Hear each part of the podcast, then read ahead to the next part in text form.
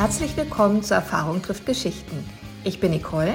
Und ich bin Laura. Und seit vielen Jahren verbindet uns die Leidenschaft für Social Media in der Healthcare-Branche. Und was die Kombi auszeichnet und so spannend macht, möchten wir hier mit euch teilen.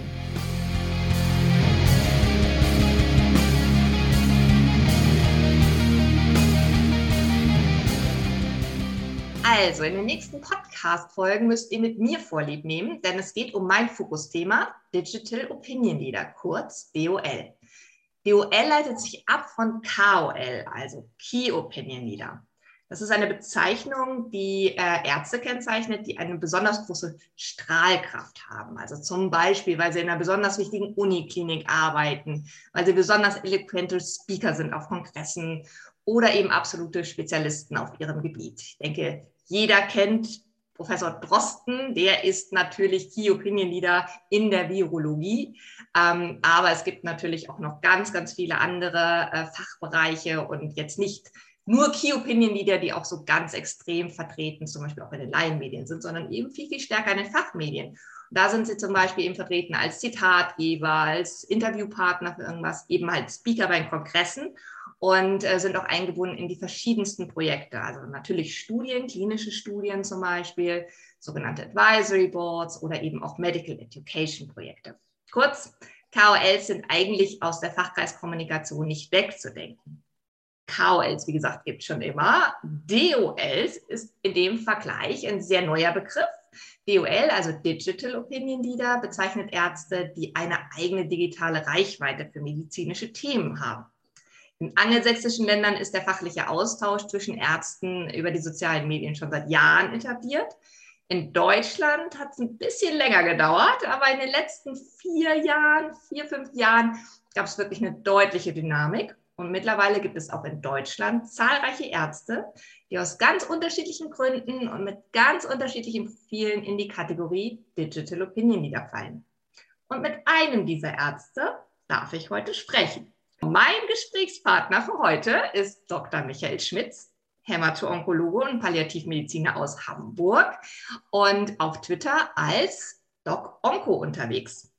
Mir sind immer wieder Tweets von ihm in die Timeline gespült worden und die haben mir in der Regel immer sehr, sehr gut gefallen. Und dann war es irgendwann klar, okay, ich muss ihm folgen.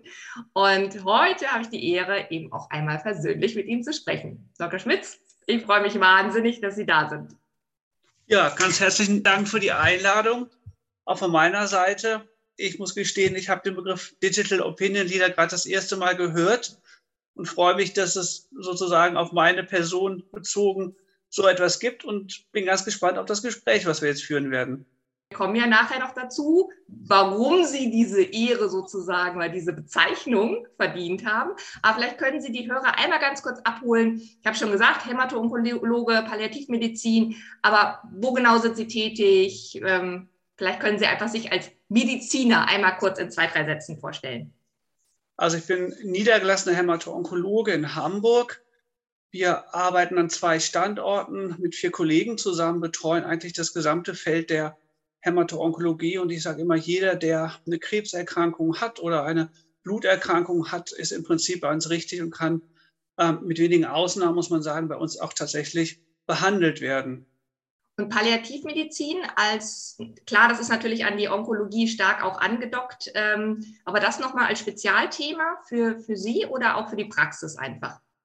Ja, das ist ja untrennbar tatsächlich verbunden auch mit der Onkologie man muss sagen, anders als, als man das landläufig denkt, wird der überwiegende Teil der Krebspatienten heutzutage geheilt.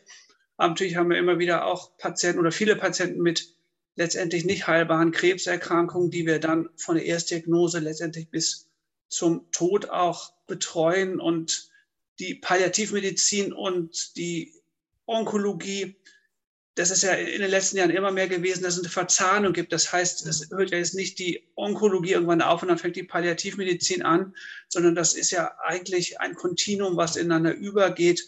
Wir haben Patienten, die bei Erstdiagnose dann durch Schmerzen auffallen, die eine Schmerztherapie brauchen, die, die psychoonkologisch betreut werden müssen, die sozusagen deren Leben umgekrempelt ist. Und da ist der Background, den Background zu haben in der Palliativmedizin eigentlich unglaublich hilfreich es wäre schön, und das ist so ein bisschen so ein Thema auch für die Zukunft, sich auch in der palliativmedizinischen ambulanten Versorgung noch weiter aufstellen zu können. Dafür braucht man aber entsprechend die Manpower. Das ist vielleicht das, was wir in den nächsten Jahren auch tatsächlich als Praxis noch mehr leisten können. Das wäre zumindest so ein kleiner persönlicher Wunsch auch von mir. Hm. Man merkt tatsächlich auch in den Tweets, da kommen wir gleich so ein bisschen dazu, ähm, dass tatsächlich diese, diese Mischung aus den beiden und dieses sehr empathische, was damit ja auch einhergeht, auch wirklich äh, ja das Ganze auch oft trägt. Also das, das kann ich einfach als Leser äh, ihrer Tweets auf jeden Fall schon mal mitgeben. Genau, ich habe eben schon mal erwähnt, äh, wie kommt es dazu, dass Sie unter die Kategorie Digital Opinion Leader fallen? Also auf Twitter haben Sie über 11.000 Follower. Das ist ja schon mal eine Hausnummer. War das denn damals der Plan, als Sie auf Twitter eingestiegen sind, dass Sie gedacht haben, so jetzt äh, will ich aber da eine bestimmte Anzahl erreichen? Hat sich das einfach so ergeben? Also das war letztendlich, muss man sagen, war das ein absoluter Zufall und eigentlich von Anfang an, wenn ich sagen würde, das war geplant, dann muss man sagen, ist das eine glatte Lüge. Das war Zufall, sich auf Twitter irgendwann mal anzumelden. Das ging so mit Donald Trump los, dass das sozusagen immer Tweets auf Twitter waren. Mhm. Und dann hat man sich aus Neugierde mal angemeldet. Das war 2019 gewesen. Und dann habe ich aber lange Zeit eigentlich erstmal nur irgendwo mitgelesen und, und habe so richtig keinen Zugang zu dem Medium gefunden, so wie es, glaube ich, vielen geht. Mhm. Und dann kam mhm. natürlich auch Corona und dann kam so die Lockdown-Zeit und irgendwann hat man denn dann schon, schon gesehen, es sind einfach viele spannende Dinge passieren auf Twitter und man geht auch nicht raus, sieht andere Menschen. Und dann kam irgendwann eben auch die Idee zu sagen, Mensch, da sind viele, wahnsinnig viele Ärzte unterwegs, viele informieren tatsächlich wie ist das mit Corona, wie ist das auf den Intensivstationen und auch direkter und schneller, als das, als das im, im Radio, Fernsehen oder auch in der Zeitung dann ist. Und dann kam tatsächlich irgendwann die Idee zu sagen, Mensch, es gibt gar nicht so viele Onkologen, die, die auf Twitter informieren. Mhm. Ähm, wie wäre es denn mal, was über das eigene Fachgebiet zu schreiben?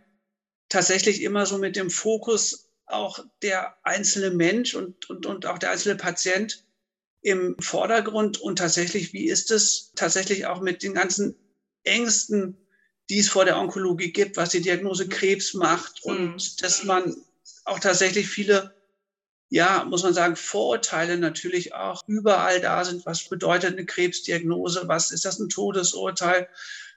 Wie sieht es eigentlich beim Onkologen aus? Muss man da große Angst haben? Kann man da irgendwas mitbestimmen? Gibt man da sozusagen seine, sein, sein Ich sozusagen ab und muss alles über sich ergehen lassen? Und ähm, da war tatsächlich da so ein bisschen die Idee zu sagen, Mensch, ich setze mich jetzt einfach dahin und versuche einfach als Mensch, als Onkologe am besten so ohne viel Distanz über, über das Thema Krebs auch zu informieren.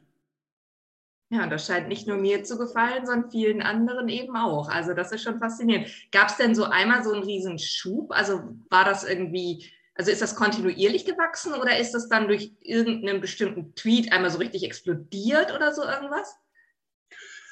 Also man muss, man braucht, glaube ich, erst so ein bisschen das Gefühl, wie, wie Twitter funktioniert oder wie Social Media funktio ähm, funktioniert. Ich mache das auch zum, zum ersten Mal, dass ich irgendwo schreibe. Andere haben irgendwie auf StudiVZ oder Facebook oder so schon viel geschrieben. Das war mhm. nie so, so meine Sache tatsächlich gewesen. Und da muss man erstmal ein Gefühl dafür kriegen, was wird überhaupt gelesen und was für einen Fokus hat man tatsächlich auch. Schreibt man jetzt sozusagen primär für andere Ärzte, andere Kollegen, was jetzt viele tatsächlich auch machen. Schreibt man sozusagen eher für, für die Breite der, der Benutzer, muss man tatsächlich sagen. Mhm schreibt man rein fachbezogen, schreibt man tatsächlich nur Tweets über, über Onkologie oder bringt man auch eine persönliche Note rein und schreibt jetzt über irgendwie allgemeine Dinge. Und da muss man tatsächlich erstmal erstmal auch gucken, was wird denn überhaupt gelesen und ja, wie funktioniert das überhaupt? Und da, das ging aber tatsächlich so retrospektiv gesagt, muss ich sagen, relativ, relativ schnell, dass dann auch, auch Menschen da waren, die das interessiert hat, die diskutiert haben, die die Beiträge gut fanden. Und eigentlich muss man sagen, hat sich das so kontinuierlich tatsächlich, tatsächlich aufgebaut, dass so ist eigentlich monatlich jetzt doch ordentlicher Zustrom tatsächlich an Zuhörern und, und, und interessierten Menschen mit dabei ist. Super. Genau, Sie, Sie haben schon angesprochen, es ist tatsächlich, es sind nicht nur rein medizinische Tweets, die Sie absetzen, sondern durchaus eben auch Tweets, die so ein bisschen äh, ja, das Persönliche rauslesen äh, äh, lassen, beziehungsweise die teilweise auch ganz klar politisch oder gesellschaftspolitisch Stellung nehmen. Ja, also Impfen sowieso schon, das ist jetzt auch medizinisch, aber auch zum Krieg durchaus mal ein klares Statement. Gibt es da eine Regel, so nach dem Motto irgendwo, also keine Ahnung, da und da sage ich jetzt nichts mehr zu oder ähm, kommt das so aus dem Moment heraus oder dass man sagt, okay, keine Ahnung, ich will maximal 20 Prozent, ich meine, so genau wird man es nicht abstrecken, aber 20 Prozent nicht medizinisch und der Rest sollte schon medizinisch. Also gibt es da irgendeine Regel, was, den, was den, die Content-Ausspielung angeht? Nee, überhaupt nicht. Ich, ich, mhm. Das Schöne ist ja, ich mache das ja komplett als Laie und ich mache das eigentlich komplett jetzt ohne Agenda. Das ist ja jetzt mhm. quasi so ein bisschen Work in Progress. Ich habe irgendwann angefangen damit, das ist tatsächlich jetzt so ungefähr ein, ein Jahr her und dass das sozusagen nach einem Jahr über 11.000 Menschen sind, die sozusagen zuhören und das, das hat sich einfach zufällig so ergeben. Das wäre wahrscheinlich jetzt auch ohne die Pandemie gar nicht so gekommen. Und letztendlich muss man auch immer gucken, was die Themen ist ja so ein bisschen auch tagesaktuell und was an Diskussionen sozusagen dann durch Twitter ja auch wabert, das kriegt man mit und entweder nimmt man das auf, wenn das für einen selber passt oder auch nicht. Aber das geht, geht jetzt sozusagen, kann ich wirklich sagen, völlig ohne Plan. Hm, so aus dem Bauch raus. Aber haben Sie schon mal einen Tweet bereut oder auch vielleicht sogar gelöscht?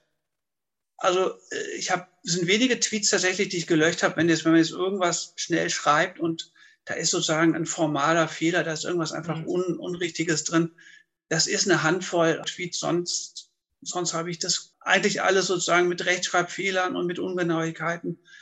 Ist das eigentlich alles, ist das alles so? Ich bin auch niemand, der jetzt groß Entwürfe vorbereitet und sagt, oh, das bringe ich jetzt irgendwann mal, sondern ich sage mal, die meisten Tweets sind innerhalb von, manchmal dauert es Sekunden, dass man was schreibt oder wenige Minuten und selten mal, dass man ein Thema tatsächlich aufbereitet und ähm, da auch mal ein oder zwei Stunden ähm, dran arbeitet. Aber man muss immer wieder sagen, eigentlich sind so die die erfolgreichsten Tweets tatsächlich diejenigen, die so, ja, ich sag mal so emotional einfach schnell runtergeschrieben sind. Man wundert mhm. sich manchmal. Da hat man einen Tweet, der, der wird dann von, von, was weiß ich, den finden dann 200 Leute gut und da hat man ewig dran gebastelt, aber vielleicht sind es tatsächlich auch die, die richtigen Leute, wo man sagt, Mensch, da freut man sich, dass eine spannende Diskussion zustande kommt.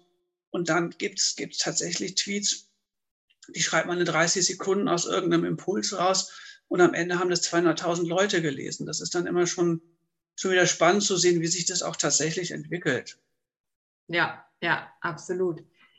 Was ich persönlich zum Beispiel sehr schön finde, auch von den Tweets, also ich habe ja schon gesagt, ne, dieses Empathische, dieses, dass man versteht, dass, dass der Mensch ihnen wichtig ist, der dahinter steht und eben auch diese Ängste nehmen und so weiter, finde ich, kommt sehr, sehr schön rüber. Was mir auch immer gut gefällt, ist, wenn es dann wie eine Art Kasuistik ist.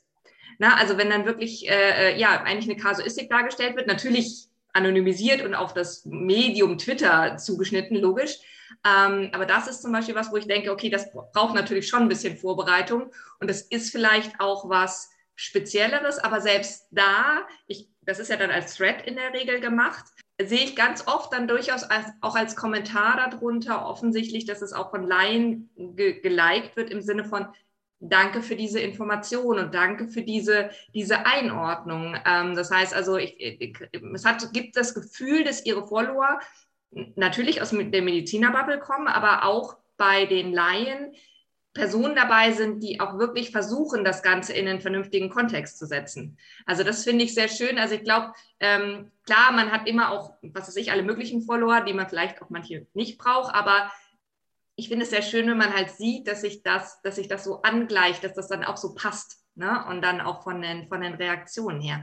Ähm, das ist sowieso der andere Punkt. Also das eine sind ja die Tweets, also die Inhalte der Tweets. Das andere ist aber die Interaktion. Also einmal natürlich unter den eigenen Tweets, ne? ganz wichtig, logisch, da jetzt auch zu interagieren, wenn jemand reagiert. Aber sie posten ja auch, also sie antworten ja auch auf Tweets von anderen. Also da ist ja auch dieses Interaktionsding. Ist das auch eher so emotional, so nach dem Motto, ah, heute Abend habe ich ein bisschen Zeit, da gucke ich mal durch und dann antworte ich auch mal auf oder kommentiere mal mehrere?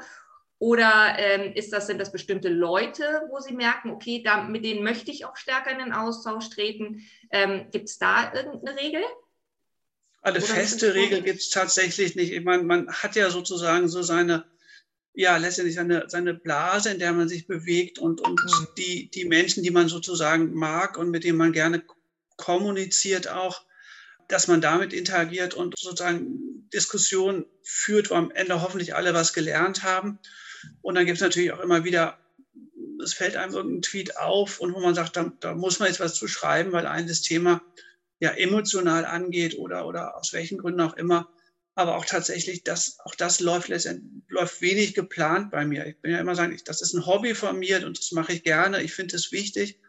Aber ich kann mir sozusagen jetzt auch den Luxus tatsächlich erlauben. Ich muss ja auf niemanden Rücksicht nehmen. Ich kann das schreiben, was ich will. Wenn ich jetzt was über Gartenarbeit schreibe, schreibe ich es über Gartenarbeit. Und wenn ich was über Bach, also sozusagen über Musik schreibe, schreibe ich was über Musik. Aber sozusagen natürlich der Fokus ist, ist, ist schon, schon tatsächlich die Onkologie. Und, und das ist mhm. ja so, im Gegensatz zu anderen stehe ich ja tatsächlich da mit, mit meinem echten Namen auch. Also man, mhm. man kann mich googeln und sozusagen, wer will, findet mich dann auch mit E-Mail-Adresse und allem. Und das hat tatsächlich auch so ein bisschen natürlich den, den Vorteil und den Nachteil. Ähm, ich muss ein bisschen aufpassen, was ich schreibe. Und ähm, ähm, ist natürlich auch so ein bisschen Selbstkontrolle. Also ich, dieses, was man oft sieht, ist, dass man sozusagen, dass man schnell neigt, sehr ausfallend zu werden oder, oder dann auch rüde miteinander umzugehen, dann ist man schon ein bisschen gebremst, wenn man sagt, man tritt da sozusagen mit seinem echten Namen und letztendlich auch mit seinem Gesicht auf. Das ist tatsächlich auch, auch sicherlich so, so ein Kontrollmechanismus, mhm. ähm, der, der dann aktiv ist, dass man nicht, ich sag mal, alles Mögliche schreibt. Ja, wobei ich halt finde, also ne, das, was Sie beschreiben, dass das alles eher spontan ist und, und ne, also ja, eher so aus der Emotion raus zum Beispiel auch. Ähm, ich finde, ich, also ich kann mir gut vorstellen, dass dieses enorme Wachstum, was Sie haben, sich einfach auch daraus speist. Also man hat wirklich das Gefühl, da ist jetzt nicht jemand dahinter, ähm, ja, wie gesagt, der das jetzt hochprofessionell machen will und, und so und irgendwie, was weiß ich, was für eine Agenda dahinter hat, sondern das ist ein Mensch, der, der was vermitteln möchte, der für etwas steht, dem man sympathisch finden kann. Und dann kann man ihm ja auch folgen. Und ähm, ich finde, das kommt eigentlich immer auch sehr, sehr schön rüber. Jetzt haben Sie vorhin schon gesagt, eigentlich war Social Media gar nicht so ihrs. Ne? Also nicht irgendwie bei Facebook äh, irgendwie geschrieben oder sonst irgendwas, sondern dann eher sich an Twitter range, pirscht, sage ich mal, erstmal geguckt und dann äh, Vollgas gegeben quasi. Ähm, aber haben Sie noch andere Plattformen? Also sind Sie mittlerweile auf anderen Plattformen aktiv? Nee. Gar nicht. Also ich glaube, ich bin zu alt für, für, für oh. Instagram oh. und dieses, dieses tatsächlich, das ist ja mehr, also mir liegt das Visuelle, liegt mir gar nicht so, welche Fotos mhm. posten oder irgendwelche Stories machen sondern tatsächlich, dass man sagt, Gedanken im, im besten Fall auf 280 Zeichen ähm, ähm, kondensieren und dann, dann auch tatsächlich in den Austausch gehen. Das ist schon, schon ein Medium, wo ich sagen würde, Mensch, da, da fühle ich mich auch wohl bei. Und das ist ja, das ist ja ein reines Hobby. Ich habe einen anstrengenden Job mit, mit der Praxis, ich habe eine Familie und ähm, die Zeit, die, die bleibt, das Schöne ist ja, man kann es ja sozusagen auch, weil viel einfach spontanes ist, wie Sie gesagt haben, man kann es halt überall machen. Ne? Man, mhm. man geht sozusagen aus der Haustür raus, man hat eine gute Idee, man sitzt in der Bahn, man ist irgendwo sonst wo und wenn man eine gute Idee hat, dann schreibt man was dazu oder guckt sozusagen, was es für Antworten gibt. Und ähm, ich glaube, das auf andere Plattformen auszudehnen, es kam tatsächlich Anfragen, jetzt auch, auch Blogs zu schreiben oder sowas. Mhm. Und ähm, das, ist, glaube ich, vom Zeitaufwand tatsächlich auch schwer machbar. Dann muss man, muss man tatsächlich sagen, dann nimmt man sich ähm, professionell Zeit dafür und dann wird es aber, glaube ich, auch, auch natürlich so ein bisschen was von, von dem verlieren, was einfach, wo man sagt, das macht einfach jetzt Spaß. Absolut. Also das ist hm. tatsächlich auch ein Learning, was ich bei ganz vielen einfach sehe. Man merkt richtig, wenn die so ihr Medium gefunden haben und das sich gut in den Alltag einfügen lässt, dann ist das immer erfolgreicher, als wenn man jetzt notgedrungen oder sich irgendwie denkt, okay, ich muss auf dieser Plattform jetzt auch sein oder ich muss jetzt einen Blog machen oder wie auch immer, ähm, was dann zu einer Art Anstrengung wird, zu einer Arbeit wird. Und das kann man dann auch gut und professionell machen, das kann absolut sein, aber es ist dann eine Arbeit und nicht der Spaß und dieses, ich mache das eben für mich auch ein bisschen mit. Und äh, das finde ich, das merkt man dann auch sehr. Ne? Ja, und ja. so ist es ja auch tatsächlich. Das ist ja so ein bisschen was, das in die Breite tragen, was ich ohnehin den ganzen Tag mache. Also Sie müssen sich das vorstellen, mhm. ich sitze 80 Prozent meiner Zeit da am Schreibtisch. Vor mir sitzt, äh, sitzt ein Patient mit äh, irgendwelchen Dingen, die wir, die wir gemeinsam besprechen, mit irgendwelchen Problemen, die wir gemeinsam lösen, wo wir uns Gedanken machen müssen. Und das sozusagen, das, was da im, im Sprechzimmer passiert, an Interaktion und auch an emotionalen Dingen und auch an, an natürlich auch dem, dem ganzen Wissenschaftlichen, was sozusagen da dahinter steckt, was immer, immer mit abläuft, das auch so ein bisschen in die Breite zu bringen und sagen, hey, das ist gar nicht so schlimm, zum Onkologen zu gehen und sozusagen, wir sind nette Menschen und wir können tolle Dinge machen und, und viele Ängste, die es gibt, sind vielleicht tatsächlich nur Ängste, die, die in der Realität gar nicht da sind. Also, also tatsächlich ähm, ähm Distanz und, und Widerstände abzubauen. Mhm. Das ist schon, schon toll, dass man das eben auf so einer Plattform einfach super machen kann. Was Sie eben angesprochen haben, Krebs ist einfach ein Riesenthema. Wir haben 500.000 Krebsneuerkrankungen pro Jahr in Deutschland. Eigentlich jeder kennt jemanden, der Krebs hat. Ich hab, es sind unheimlich viele dabei, die selber Krebserkrankungen haben in unterschiedlichsten Stadien. Und natürlich geht es da viel auch darum, letztendlich Hoffnung zu vermitteln, Informationen einfach zu, zu vermitteln. Und, und das ist einfach, einfach ein Riesenthema, was unglaublich, wo auch unglaubliches Interesse besteht, und zwar auf allen, allen Ebenen, ob das jetzt hochwissenschaftlich ist, ob das palliativmedizinisch ist oder ob man sagt, da einfach, einfach viel Bedürfnis auf grundsätzlicher und, und auch, auch emotionaler Ebene. Hm. Analysieren Sie denn Ihre Follower mit irgendeinem Tool oder einfach nur jetzt über das, was einem Twitter selber bietet? Also man letztendlich muss man sagen, ab einer gewissen Größe hält man es auch, kann man es gar nicht mehr richtig nachhalten und, und man hat so, glaube ich, so einen engen Kern von, das, das mögen so einige hundert sein, wo man sagt, die, man kennt sich und, und man interagiert regelmäßig miteinander und dann sind einfach viele auch also ist einfach 11.000 ist einfach eine Zahl, die, die man so jetzt nicht mehr überblicken kann. Ja. Okay. Gibt es denn jetzt ein neues Ziel, also irgendwie die 15 oder die 20.000 oder ist es weiterhin so ein bisschen dieses, ich mache meinen Stiefel weiter, mal gucken, was passiert? Auch das ist, ist wie gesagt, dadurch, dass, dass das jetzt ein Hobby ist, nee, also solange mir das Spaß macht, würde ich, mache ich das weiter. Und wenn, wenn, das, wenn das jetzt keinen Spaß mehr macht, dann, dann macht man eben andere Dinge. Es ist spannend mal zu sehen, wie das jetzt sein wird, wenn die Pandemie jetzt hoffentlich, hoffentlich so hm. zum Sommer hin so langsam wieder in den Hintergrund tritt. Ob man, dann wird sicherlich wieder mehr Zeit auch für, für andere Dinge da sein, dass man sagt, man trifft einfach auch im echten Leben wieder mehr, mehr Menschen, ist wieder mehr draußen, trifft wieder mehr Freunde dann kann es so schon sein. Das, was ich bei vielen anderen Accounts auch im Moment sehe, dass dann die Aktivität eben doch ein ganzes Stück nachlassen. Aber wie gesagt, das, das kann man, glaube ich, einfach auf sich zukommen lassen. Ja, absolut. Und ich glaube, die Hoffnung haben wir ja alle, dass das sich also nicht, dass sie nachlassen mit den Tweets, bitte nicht, das fände ich sehr schade, aber äh, dass sich die Pandemiesituation noch mal ein bisschen mehr entspannt. Jetzt könnte man ja sagen, also ne, klassisch so äh, 11, über 11.000 Follower, ähm, da ist man ja dann auch schon Influencer. Jetzt vielleicht ganz kurz einmal für die Hörer, man muss da wirklich natürlich Abstriche machen. Als Arzt kann man nicht einfach irgendwas machen, ganz abgesehen mal von der ethischen äh, Verantwortung, die man natürlich hat, gibt es auch noch bestimmte rechtliche Regularien, äh, was man so machen darf. Also keine Ahnung, irgendwelche Nebenwirkungen von irgendeinem Medikament äh, gehören gemeldet ans BfArM, also als Bundesministerium und nicht äh, auf Twitter, logischerweise.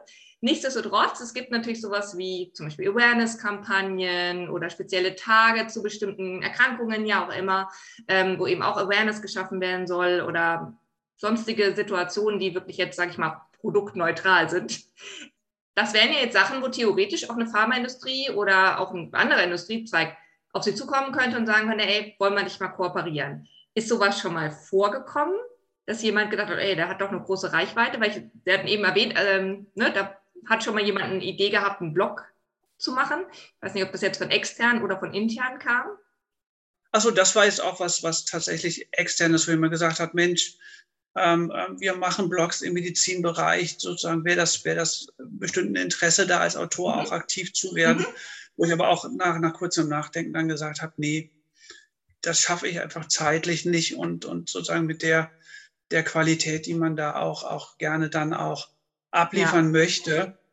Es ist ja tatsächlich, wenn man dieses Influencer sein, weiß ich gar nicht, das, das, es ist ja, es ist ja ein reines Hobby. Das, ich verdiene ja kein Geld damit. Das ist ja alles tatsächlich die, die Zeit, die man, die man da investiert. Das macht man aus, aus, aus reiner Freude. Aber das ist ja alles völlig, völlig unentgeltlich. Und ich glaube nicht, dass es, vielleicht bin ich auch naiv, aber ich weiß nicht, ob es Menschen gibt, die auf, auf Twitter tatsächlich mit Tweets und dem, was sie machen, Geld verdienen. Das, das weiß ich nicht. Vielleicht ist das was für Instagram, aber wie gesagt, das ist wieder dann die Nachbarplattform, mit der ich mich nicht auskenne.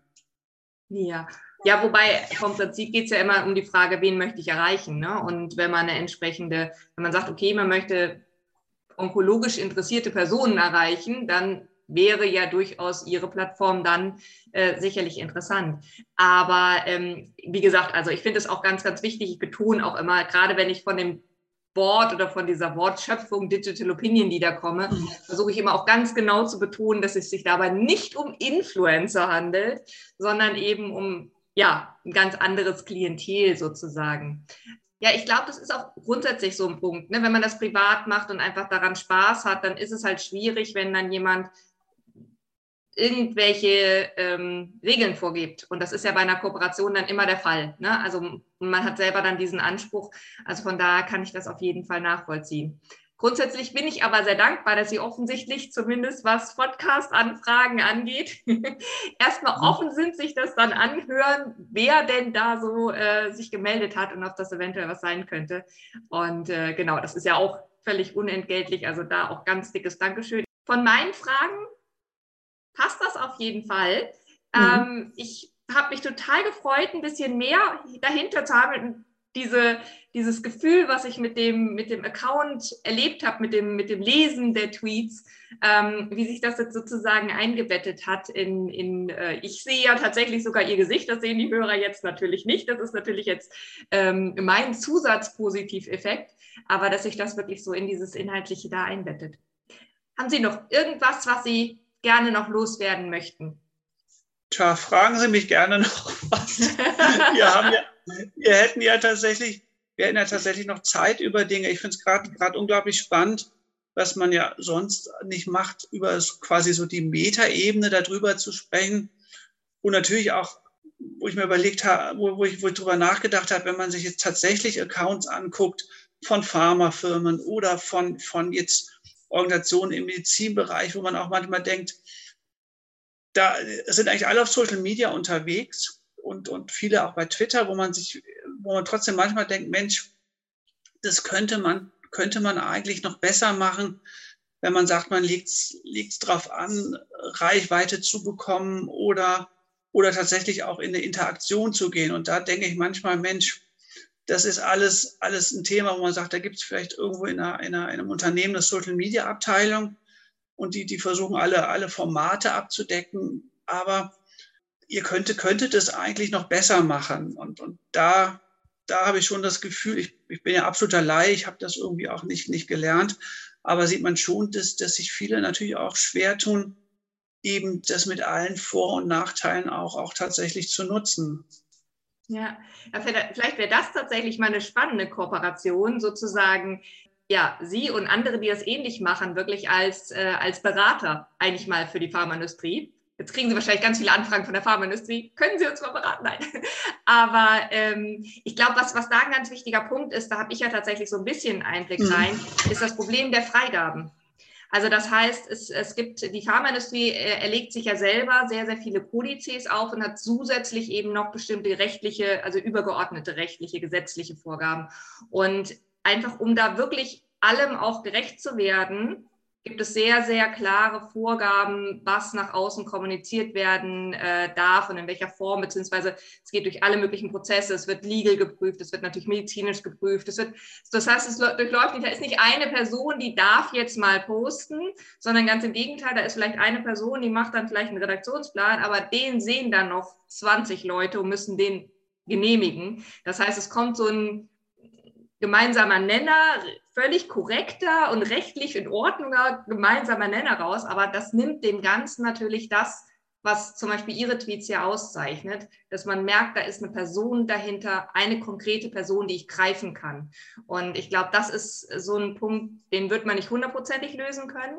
Aber ich fände es auch sehr, sehr spannend, wenn die Industrie mal ein bisschen mehr zuhören würde und vielleicht äh, das ein oder andere kann man eben dann doch noch verbessern ähm, und äh, lernen.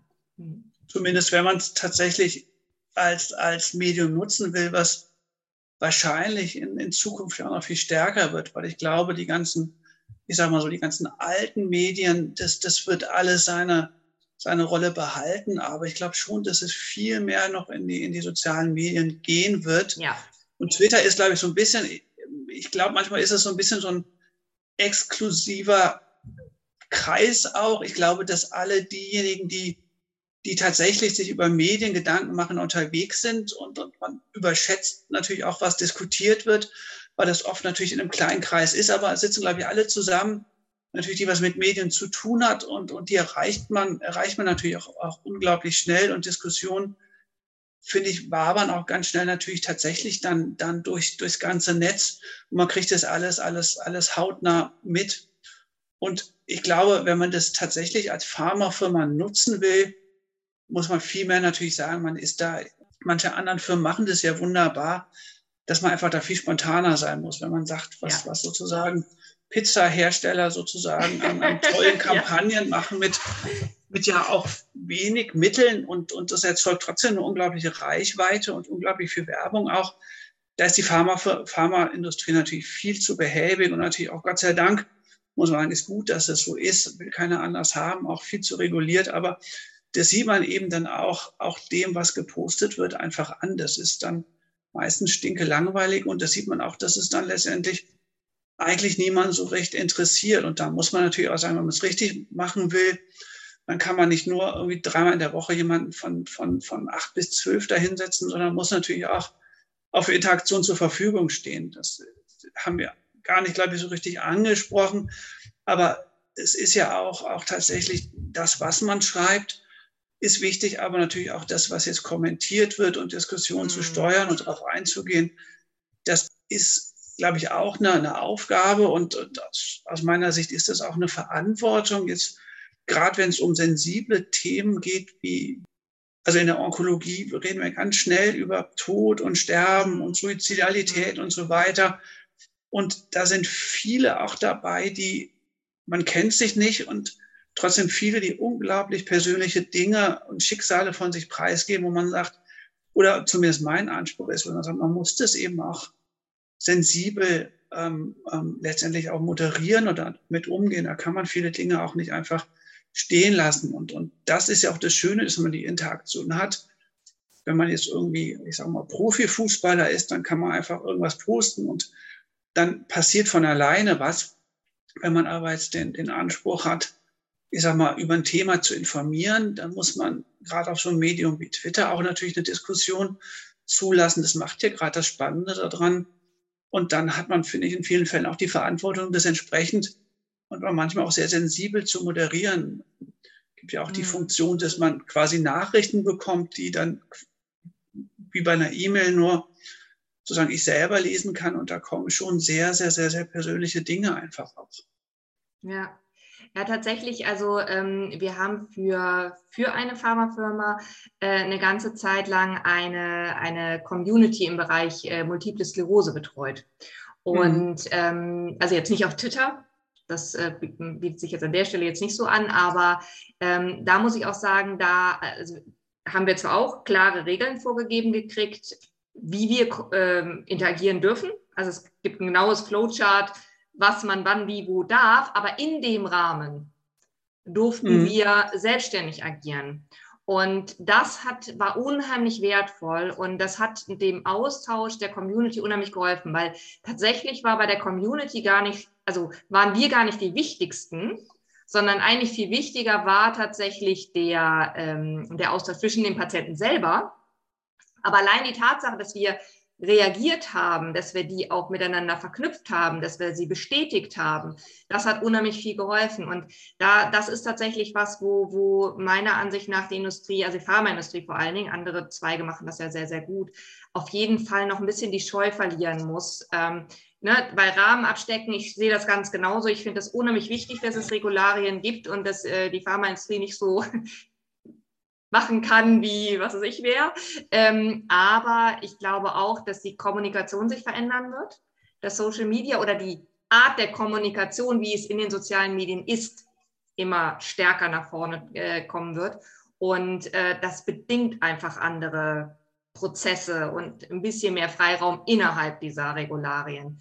Und ähm, ich glaube auch tatsächlich, gerade ein Trend ist auch das Thema äh, Co-Creation und äh, wir haben zum Beispiel, wenn man so eine Community hat oder wenn, wenn man mit, mit seinen Followern in, in Interaktion tritt, daraus ergeben sich ja ganz oft auch wieder neue Themen, neue Ideen, neue Impulse. Wahnsinnig wertvoll, die man eben auch noch viel, viel besser nutzen könnte. Ja, das, das muss man tatsächlich sagen. Das ist ja ein, also es ist ja ein unglaublicher Schatz tatsächlich auch A, an an Schwarmwissen, was man sagt, man kann, man kann eine Frage stellen, man kann eine belanglose Frage stellen oder scheinbar belanglose Fragen, muss man sagen, und kriegt einen unglaublichen Berg an Informationen, an Emotionen und man kann zu einem beliebigen Thema eine Frage stellen. Das ist natürlich auch das Schöne an einer, einer gewissen Reichweite. Man findet immer jemand, der sozusagen Lust hat auf eine Diskussion mhm. und man findet tatsächlich auch einen Ansprechpartner und was man auch sagen muss, man kann natürlich auch leicht Leute ansprechen, an die man sonst nicht so einfach rankommt, auch sozusagen auf unserem Feld, was man so als Key Opinion Leader ansieht. Viele sind ja auch auf Twitter unterwegs und mhm. die kann man letztendlich auch einfach ansprechen und um Rat fragen. Das ist auch sowas, was ich zumindest am Anfang auch unglaublich, unglaublich spannend fand tatsächlich, dass man auch eben Menschen einfach direkt, direkt anschreiben und erreichen kann, ohne dass man jetzt weiß, wie komme ich da überhaupt ran? Ja, hatten Sie denn schon mal den Fall, weil ich kann mir gut vorstellen, dass auf dem Gebiet der Onkologie tatsächlich zwar die Key Opinion Leader auf Twitter sind, weil man muss ja auch sagen, ne, also mittlerweile alle Fachkongresse haben ihren eigenen Hashtag etc. pp. Also Twitter ist schon einfach auch durch die angelsächsische Kommunikation ganz klar auch in der Medizinerbubble verbreitet. Aber viele der Key Opinion Leader haben ja noch gar nicht so eine Reichweite wie Sie. Also jetzt Deutsche meine ich. Ist das schon mal irgendwie vorgekommen, ja, dass da einer gesagt hat, huch, wie hast du das denn geschafft?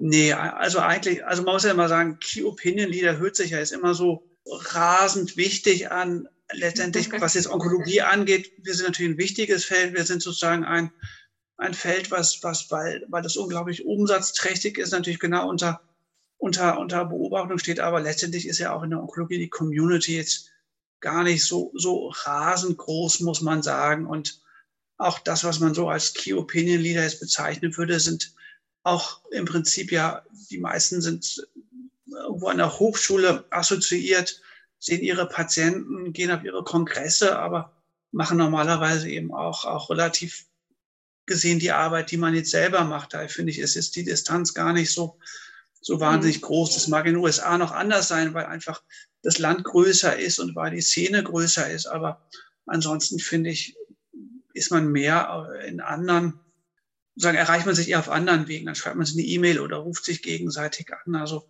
so Vernetzung oder, oder das eigene Netzwerk, wenn es jetzt um, um wirklich professionelle Dinge, um die Belange seiner Patienten geht, das läuft natürlich überhaupt nicht über soziale Medien. Da schreibt man jemanden an auf Twitter und sagt, ähm, wie, würdest, wie würdest du Patient XY behandeln, sondern da finde ich, das muss man auch trennen. Das, das läuft sozusagen jetzt auf den, den althergebrachten Kommunikationskanälen tatsächlich besser ab. Und das ist natürlich auch zeitaufwendig. Und viele, die natürlich jetzt sehr engagiert auf, auf, auf ihrem Fachgebiet unterwegs sind, haben jetzt nicht die, sind die wenigsten, würde ich sagen, die Zeit und Muße haben, tatsächlich viel auf sozialen Medien unterwegs zu sein. Sieht man auch in der Onkologie sind es ja erstaunlich wenige, die da wirklich größere Accounts haben und Zeit investieren. Ja. Mhm. Ja, ist tatsächlich so. Also ähm, wenn ich, äh, wie gesagt, das Thema DOL ist ja mhm. eins meiner Fokusthemen und äh, dementsprechend gucke ich aber natürlich auch in den verschiedenen Indikationen. Und tatsächlich bei der Onkologie, die, die hängt hinterher. Die ist nicht so social affin. Also wie gesagt, generell sind wir ja jetzt noch in Deutschland auf einem anderen Level als wie gesagt zum Beispiel USA. Aber ähm, es gibt andere Indikationsbereiche, die sind da deutlich aktiver und haben deutlich andere, äh, andere Zahlen, was, was Follower angeht oder auch was die Verteilung auf verschiedene ähm, Plattformen auch angeht. Ja, also das, mhm. äh, das, ist, das ist ganz spannend.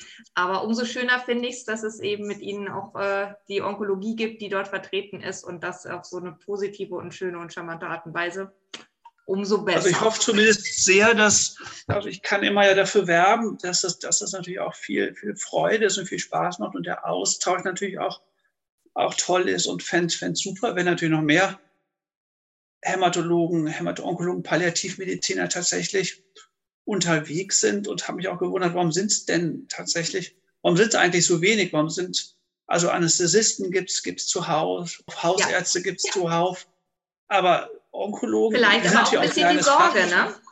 Also es gibt natürlich auch durchaus, ne, also deswegen finde ich das ganz toll, sozusagen jetzt ein bisschen so als Aufruf, dass man das durchaus machen kann, dass es unheimlich viel Spaß macht. Ich meine, klar, man muss es natürlich auch wirklich, man muss Spaß dran haben. Ich glaube, das ist halt einfach auch ganz wichtig. Ne? Das ist das oder das von vorhin, dass es halt nicht Arbeit ist.